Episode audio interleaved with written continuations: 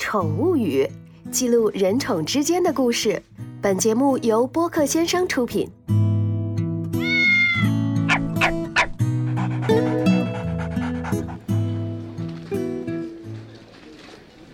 大家好，我是随意，两只猫的主人。宠物语第一季聚焦于宠物医院，宠物医生老酒馆的猫将带领我们去了解那些发生在宠物医院里的真实故事。如果你平时很喜欢自己的宠物，舍不得饿着它，把它喂得饱饱的、胖胖的，那么你一定要注意一下宠物的健康了。第一期故事的主人公因为自己的溺爱而失去了自己的宠物。亲亲我，的小猫咪，我多想唱歌给你听。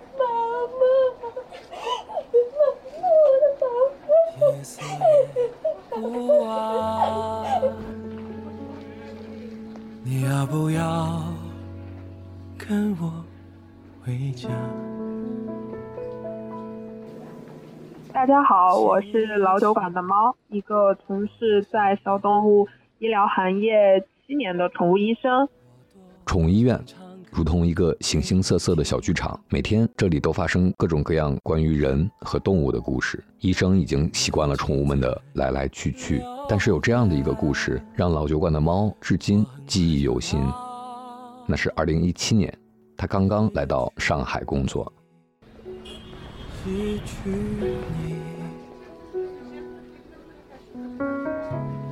阳光收起了他的慷慨。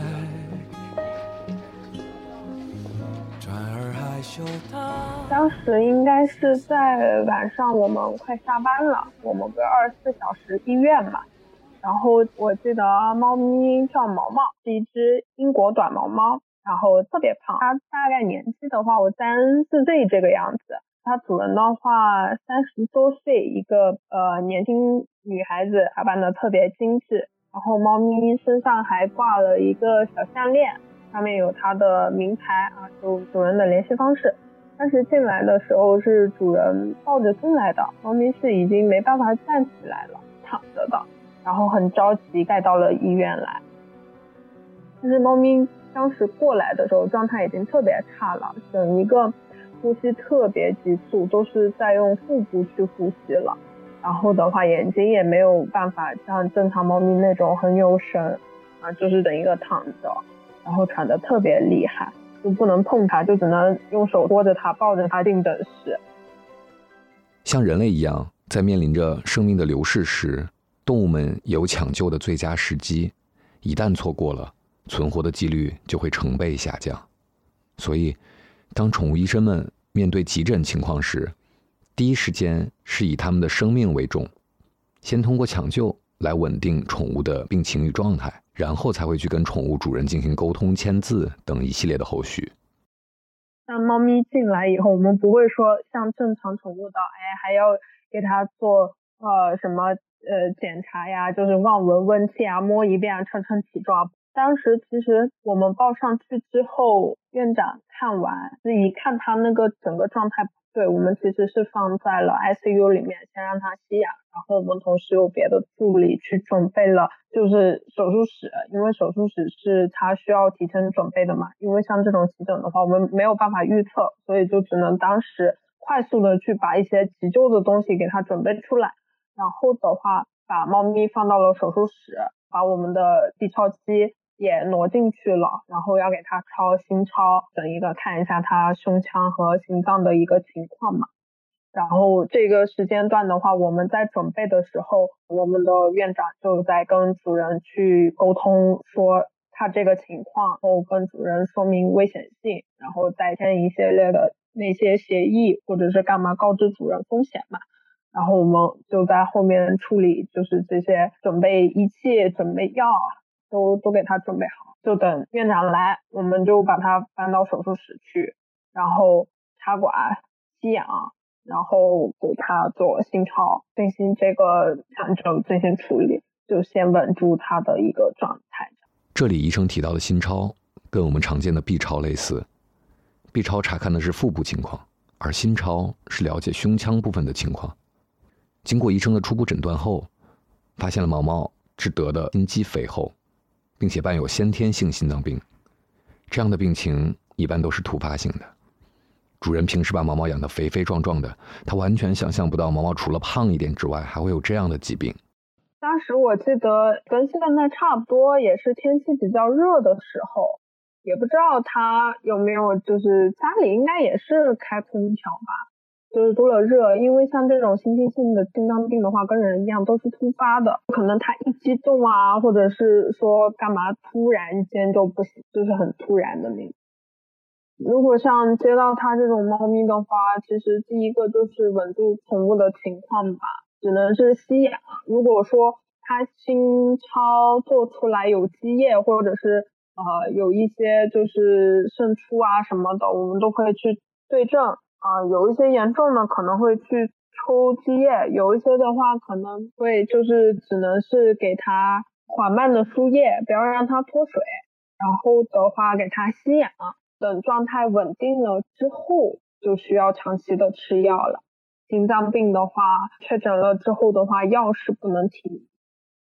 毛毛当天晚上他整一个状态算是比送来的时候稍微好一点，就大概可能到个十二点多了吧。就是主人也一直陪着他到那个点儿，然后就说那晚上要看护，就留那个助理在医院里面看护嘛，一天晚上都陪着他。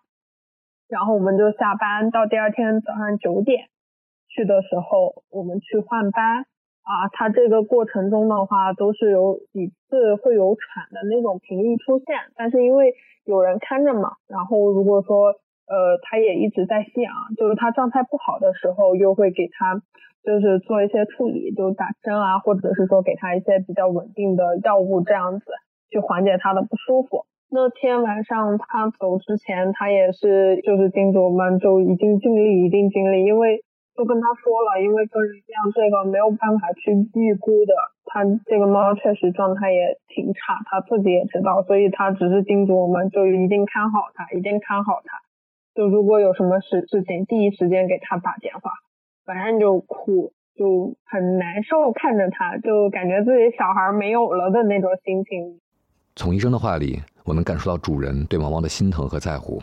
我不知道毛毛的主人是以一种怎样的心情来度过这个难熬的夜晚的，但他肯定希望能在第二天收到毛毛的好消息。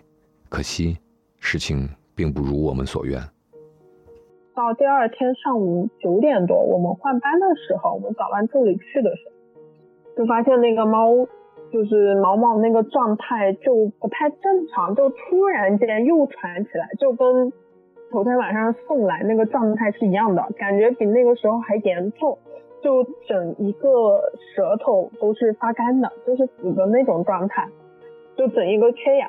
然后我们就赶紧叫院长，我们又把猫放到了手术室，然后院长让前台给他主任打电话，让他赶紧过来，因为那个时候我们刚上班嘛，他主任也想着差不多我们上班了九点半十点这样子过来看他，然后我们就九点多就。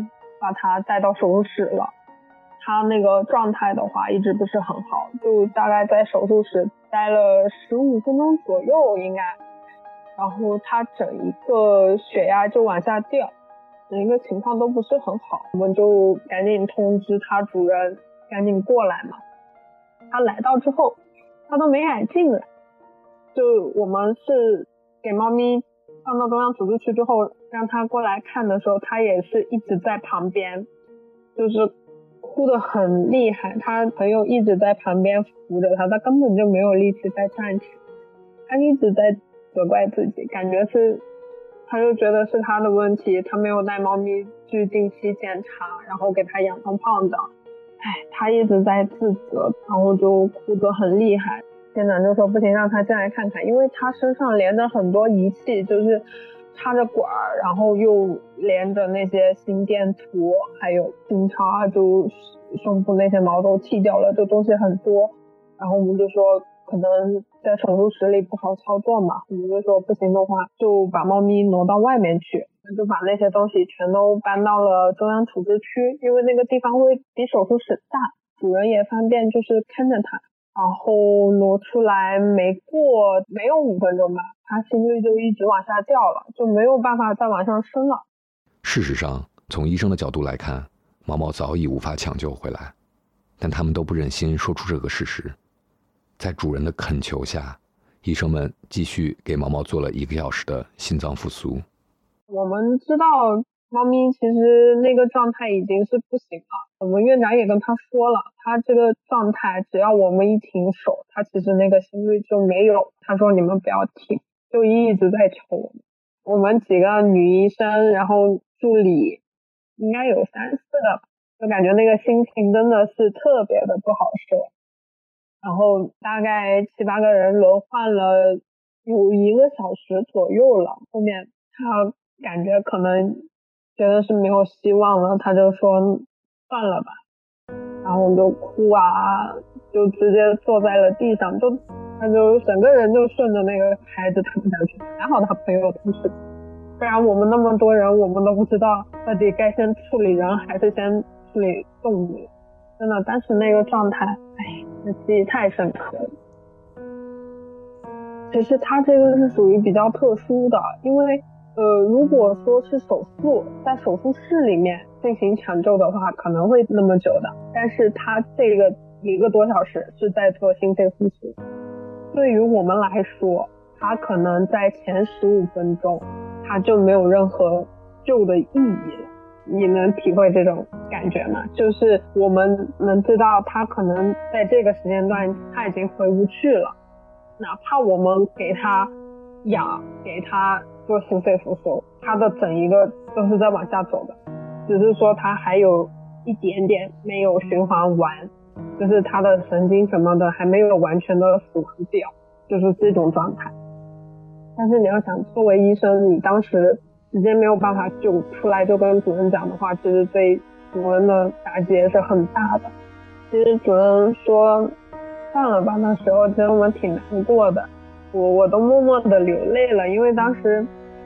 他们家那个猫跟我们家的猫是一样的，就是我当时是想，万一我家猫也这样走了呢，我我怎么办呀？虽然我作为一个医生，我能知道怎么去预防，怎么去救它，但是真的到了这一刻的时候，我们也是无能为力的呀。我们把该做的都做了，也没有办法挽回，就只能让它走得更舒服一一些。所以我觉得当时。那个主人就是他，估计是因为自己太内疚了，所以他一直不愿意让我们停下来。就哪怕是院长已经跟他讲了，其实这个我们不做心肺复苏，他的那个心率就不会跳了，他都不听，他不信，因为他就想，你们作为医生，你们都放弃了，那我的猫真的就完了，就没有任何可以救的希望了，整一个希望都破灭了。但是对于我们来说是。宁愿让他现在就可能很多人会觉得这样比较无情吧，我是觉得宁愿让他现在不要再受苦，他最后那一点点时间就让他好好舒舒服服的走，我觉得那都是一种欣慰的。最后，主人不得不接受毛毛离开的现实，即使他的身体承受不了这份痛苦，瞬间瘫倒在地。不过聊以慰藉的是，他可以跟毛毛好好的。告个别。嗯，然后他说完之后的话，其实主人那个状态特别不好，感觉自己都哭晕过去了。然后他的朋友把他带到了诊室，然后我们就把猫咪身上的那些器械收拾干净，然后我们就把猫咪抱到了诊室，让他和毛毛在。那个诊室里面独处了大概十几分钟吧，就让他们就是在最后一个时间段，让他好好的陪陪那个毛毛，跟他说说心里话。然后他主人收拾完心情之后，就跟我们说了毛毛的后事的处理，啊，给他做了火化。嗯，现在不是宠物也会有骨灰嘛？他拿他的骨灰做了一个那种，就是一个那种饰品。就挂在他身上陪着他。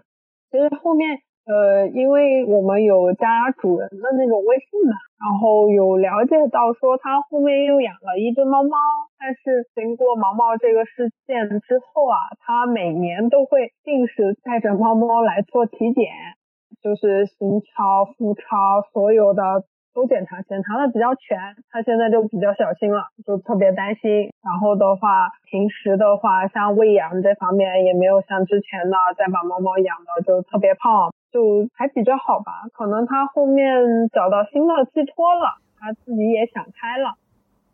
我们自以为是的爱可能会造成难以逆转的伤害，这个教训让老酒馆的猫一直铭记在心。哎，其实，在医院的话，这种。生离死别就比较多了。一开始我在毕业的时候，我对这种事情其实挺介意的，嗯，就是很难受。然后每次看到也会感同身受嘛，也会开心，也会哭，也会陪着主人难过一段时间。后面慢慢的我就发现，其实有时候如果说，嗯，我们作为医生，我没有办法去救他了，就是我都觉得我没有他这个病或者他这个症状。我觉得已经走到了就是结束的时候，那我会选择让它走得很清晰。但是像毛毛这个情况，我记忆比较深的是，因为其实主人没有特别的，就是说不好或者养的不好什么，他是太喜欢毛毛了，他是太关心、太宠毛毛了，反倒让自己的这个关心成为了他的一个负罪感，成为了他的一个负担。所以当时他。一直很内疚、很难过的，一直在说，就是我给它喂的太胖了，就是我养的不好。宠物小课堂，欢迎大家来到今天的宠物小课堂。今天讲到毛毛的这个故事的话，相信大家可能会比较担心啊，家里自己的猫咪啊，如果比较胖的话，会出现什么问题？是不是比较关心呢？啊，我今天就来给大家科普一下啊，猫咪肥胖潜在的一些不良影响。首先啊，肯定是对它的寿命是会有一定影响的，会缩短它的寿命。还有一个就是行走的问题，会加重关节和腰椎的磨损，会有关节疼痛这些情况出现。然后还有一个就是像毛毛这种情况，像对心脏和肺部的一些影响会比较大，会容易导致呼吸困难的这种情况出现啊。包括心血管的疾病也会增高，然后的话就是我们的三高会有糖尿病、高血脂，还有就是脂肪肝，尤其是一些就是会有慢性呕吐的一些情况出现的猫咪的话，那要考虑一下会不会是有胰腺炎的来了啊？还有就是它手术和麻醉的风险会大大的增高啊。还有一些猫咪也会容易出现难产的问题，因为一碰的话就会所有了。那我们平时该怎么注意啊？就是给猫咪控制它的体重呢？首先啊，就是喂食习惯啊。呃，定时定量的投喂对于猫咪来说的话，可能会比较困难，因为它一天可能会吃上个二十几顿都是有可能的，因为它每次吃的很少。像这种情况的话，我们建议有条件的家庭可以借助自动喂食器，或者是说。哎，家里有人的时候，就一定是少量多次的去给它添加，每天控制在一个合适它体重的一个范围内，就不要让它就是过多的去摄入这些食物。第二个，粮食的选择啊，呃，选择高蛋白、低脂肪、低碳水的一些食物啊，跟人一样啊，蛋白质高一点会好一些啊。然后第三个的话，就是陪它做运动啊，教它如何做刘畊宏猫咪。